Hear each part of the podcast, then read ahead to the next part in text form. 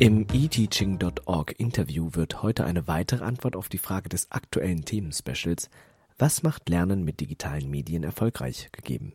Das Forschungsprojekt CAT-HS beschäftigt sich mit Prüfungen und stellt sich im Interview vor. Die etwas sperrige Buchstabenkombination steht dabei für kriteriumsorientiertes, adaptives Testen in der Hochschule. Mein Name ist Stefan Brosch und bei mir ist Hanna Köhler, Doktorandin am Institut für Erziehungswissenschaft der Friedrich-Schiller-Universität und vom Lehrstuhl für empirische Methoden der erziehungswissenschaftlichen Forschung. Hallo Hanna. Hallo. Als ich mich auf diese Sendung vorbereitet habe, habe ich mich gefragt, kriteriumsorientiert, was heißt das eigentlich? Kriteriumsorientiert im Falle von Prüfungen bedeutet, dass der Lernende alleine auf Basis seiner Fähigkeit in einem jeweiligen Modul bewertet wird, unabhängig von der Fähigkeit anderer Lernender. Das heißt in diesem Falle, dass seit der Bologna-Reform ja die Module auf den Erwerb von Kompetenzen ausgerichtet sind. Es werden konkrete Erwartungen formuliert, was eine Studentin oder ein Student können muss, um ein Modul oder beziehungsweise später auch einen Studiengang erfolgreich abzuschließen. Das heißt wiederum, dass die Klausurnoten Aussagen machen müssen über das, was ein Student bzw. eine Studentin kann. Das Erreichen einer bestimmten Notenstufe ist dabei an konkrete Kompetenzanforderungen festgemacht. Meine Note spiegelt wirklich konkret wider, was ich kann. Und äh, darum geht es auch in dem Projekt jetzt. Genau, in dem Projekt geht es um die Erhöhung der Qualität und Aussagekraft von Klausuren, aber im Sinne von diesem computerisierten adaptiven Testen auch zur Verbesserung der Klausurdurchführung und Auswertung, sodass es effizienter ist und weniger fehleranfällig. Jetzt ist da noch ein zweiter Teil drin.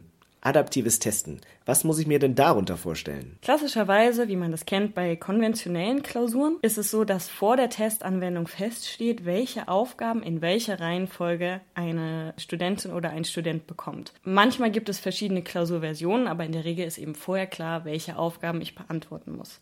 Beim computerisierten adaptiven Testen dagegen ist es so, dass nicht jeder Student die gleichen Aufgaben bekommt, sondern eine Aufgabenauswahl stattfindet und zwar auf Basis des bisherig gezeigten Antwortverhalten der Testperson. Je nachdem, wie gut ich vorher in den Aufgaben war, bekomme ich andere Aufgaben präsentiert. Der Vorteil davon ist, dass nur solche Aufgaben ausgewählt werden, die besonders viel diagnostische Informationen über die Merkmalsausprägung der Testperson liefern. Somit wird auf Aufgaben verzichtet, die die Person sehr wahrscheinlich oder sehr unwahrscheinlich lösen kann, sodass die Testlänge verkürzt werden kann, gleichzeitig aber die Effizienz oder die Testgenauigkeit eben erhöht werden kann. Im Falle von Klausuren bedeutet das, dass mit einer mittelschweren Aufgabe begonnen wird und dann, je nachdem, ob die Person die Aufgabe richtig oder falsch gelöst hat, eine schwierigere oder leichtere Aufgabe präsentiert wird. So ist es so, dass Personen, die sehr gut sind, keine leichten Aufgaben bekommen, die sie sowieso lösen würden. Beziehungsweise andersrum, ein schlechterer Student bekommt nicht die sehr schweren Aufgaben, die er auf jeden Fall nicht lösen wird, sondern die Aufgabenschwierigkeit wird angepasst an die gezeigte Fähigkeit. Das kann man sich vorstellen wie einem Vorgehen bei einer mündlichen Prüfung. Bei mündlichen Prüfungen ist es eben so, dass der Prüfer meist Aufgaben auswählt, je nachdem, was gerade geantwortet wurde. Beim computerisierten adaptiven Testen wird der Prüfer dann ersetzt. Es findet ein Algorithmus statt, der die Aufgaben auswählt. Als Konsequenz ergibt sich aber dadurch, dass unterschiedliche Testpersonen auch unterschiedliche Aufgaben bekommen und dadurch nicht einfach nur die Anzahl der richtig gelösten Aufgaben gewählt werden kann als Basis für die Noten. Ich kann nicht einfach nur eine Summe bilden und dann entscheiden, die Note ist richtig, weil eben Studierende mit sehr leichten Aufgaben genauso viele richtig lösen können wie äh, Studierende mit sehr schweren Aufgaben. Stattdessen müssen mathematische Modelle verwendet werden, meist im Rahmen der Item Response Theory, die ich jetzt nicht konkreter eingehe, aber es wird eben mathematisch berechnet, wie die Note festgelegt wird. Und die Basis dafür bildet das Projekt, mit dem wir den Dozierenden eine Grundlage geben wollen, wollen und ihnen ein Werkzeug geben wollen, um Klausuren so besser gestalten zu können. Ja, wir machen jetzt mal einen ganz, ganz kleinen Schritt zurück und schauen einfach mal, wie ist es denn jetzt gerade aus Sicht der Studierenden? Und dafür haben wir einfach mal ein paar aufgenommen und die hören wir uns jetzt mal zusammen an. In vielen Klausuren war es einfach nur reines Faktenwissen und auswendig lernen und einfach genauso wiedergeben, wie es in den Vorlesungsfolien steht. Und in anderen musste man dann auch eher eine Frage richtig beantworten oder bearbeiten und einen Essay dazu schreiben, einen kurzen, wo man dann schon deutlich mehr das anwenden muss. Ich hatte schon eine Klausur, da war es überhaupt nicht transparent. Da gab es auch tatsächlich nur sieben Punkte auf 15 Aufgaben.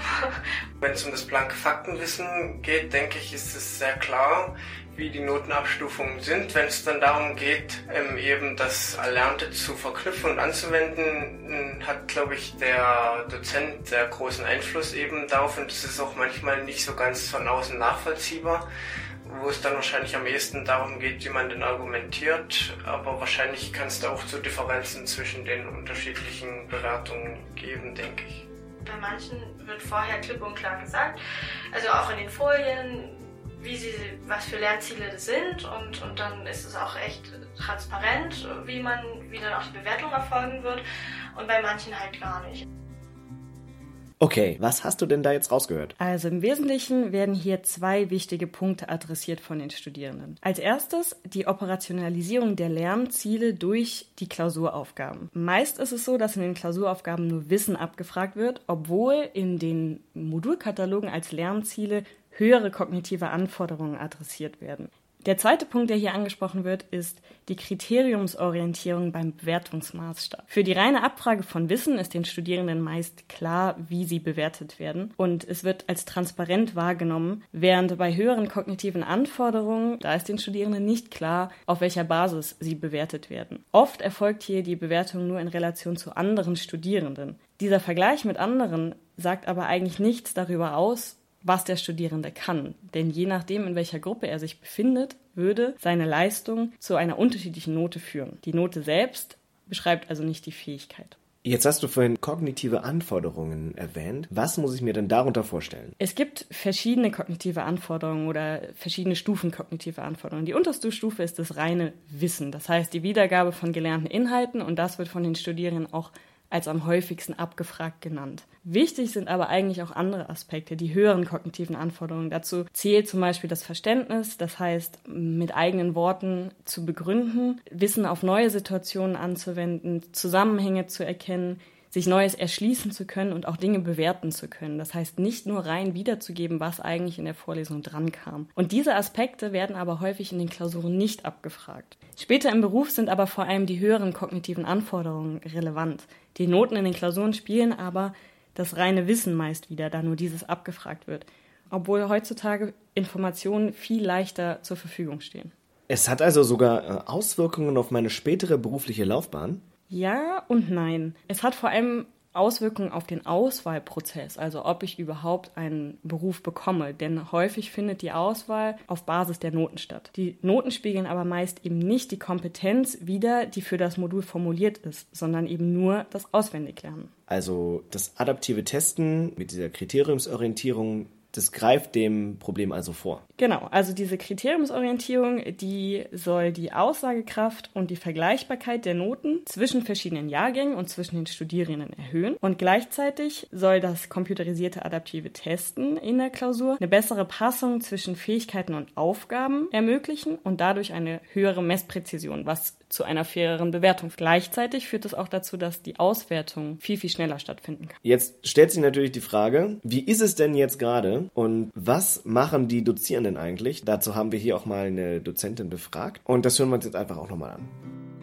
Also es sind immer so zwei bis vier Fragen pro Sitzung, so als Zielvorstellung. Ja, und dann ähm, handelt es sich ja immer um ähnliche wichtige Konzepte und da variiere ich dann eben also so die Aufgabenstellung. Ja, mal hm. ist es irgendwie negativ oder mal ist es positiv, mal ist es äh, der eine Schwerpunkt, mal ist der andere Schwerpunkt. Also dass ich über diesen Inhalten dann die konkrete Frage variiere. Ich prüfe nur Faktenwissen, weil ich zwei Lerngruppen habe. Einmal äh, die Lehramtsstudierenden, die habe ich im zweiten Semester. Also da sind es zwischen 400 und 600 Klausuren, die da äh, gestellt werden. Und ich habe überhaupt nicht das Personal dazu, dass wir ähm, Transferaufgaben mhm. in irgendeiner Weise stellen könnten. Und jetzt so ausgeklügelte Multiple-Choice-Aufgaben, ne? also äh, mir zu überlegen, dass da so ein Transfer irgendwie möglich ist, dazu habe ich auch überhaupt nicht das Potenzial. So, ne? Mhm. Deswegen sind es relativ einfache äh, Wissensüberprüfungsaufgaben. Es ist immer so, dass 50 Prozent erreicht werden müssen, um eine 4 zu bekommen. Und dann äh, staffel ich das äh, eben nach diesen konkreten Punkten. Und dann ist es gleich abständig zwischen einer 3, einer 4, einer 2, mhm. einer 1 und so weiter. Und es gibt natürlich alle Teilnoten. Ich möchte gerne, dass weiß nicht, 10, 15 Prozent, ja, können ruhig durchfallen, weil ich davon ausgehe, dass manche es einfach probieren, hm. äh, ohne zu lernen. So, ne? die, die möchte ich gerne bestrafen sozusagen.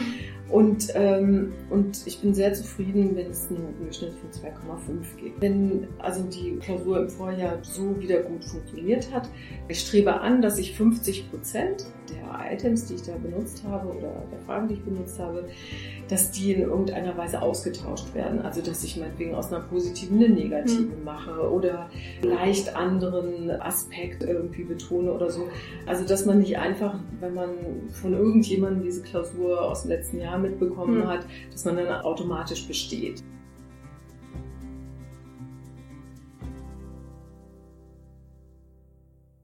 Was hast du da jetzt rausgehört? Aus Sicht der Dozentin werden hier mehrere Dinge angesprochen. Zum einen, dass die Zeit für die Erstellung und Korrektur von Aufgaben vor allem mit höheren kognitiven Anforderungen einfach nicht vorhanden ist. Sie fokussiert auf die reine Abfrage von Faktenwissen. Zum anderen orientiert sich der Bewertungsmaßstab an der Leistung des Jahrgangs. Es findet keine kriteriale Verankerung statt. Durch dieses computerisierte Testen in der Klausur, was wir erreichen wollen, ist zwar zum Beginn ein höherer Initialaufwand nötig, weil die Klausuren erstmal grundlegend neu konzipiert werden müssen.